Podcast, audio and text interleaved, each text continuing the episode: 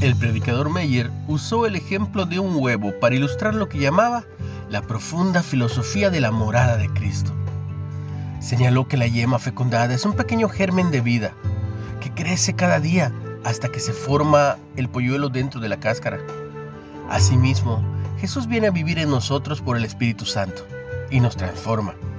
Meyer dijo, de ahora en más, Cristo va a crecer y aumentar y absorber todo lo demás y ser formado en ti. Se disculpó por exponer las verdades de Dios de forma imperfecta, sabiendo que no podía transmitir plenamente la maravillosa realidad de la morada de Cristo en los creyentes, por medio del Espíritu Santo.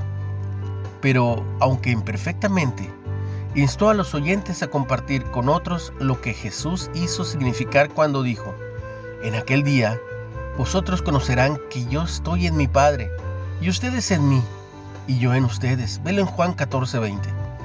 Jesús dijo esto en sus últimas reuniones, es más, en la última cena con sus amigos. Quería que supieran que Él y su Padre vendrían y harían su morada en aquellos que lo obedecieran. Esto es posible porque, por el Espíritu, Jesús habita en los que creen en Él, transformándolos de adentro hacia afuera independientemente de cómo se describa. Cristo vive dentro de nosotros, guiándonos y ayudándonos a parecernos más a Él cada día. Una reflexión de Amy Boucher. ¿Qué diferencia hace que Jesús habite en ti?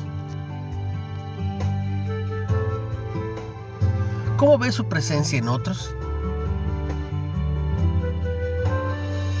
Señor, transfórmame cada día más a ti.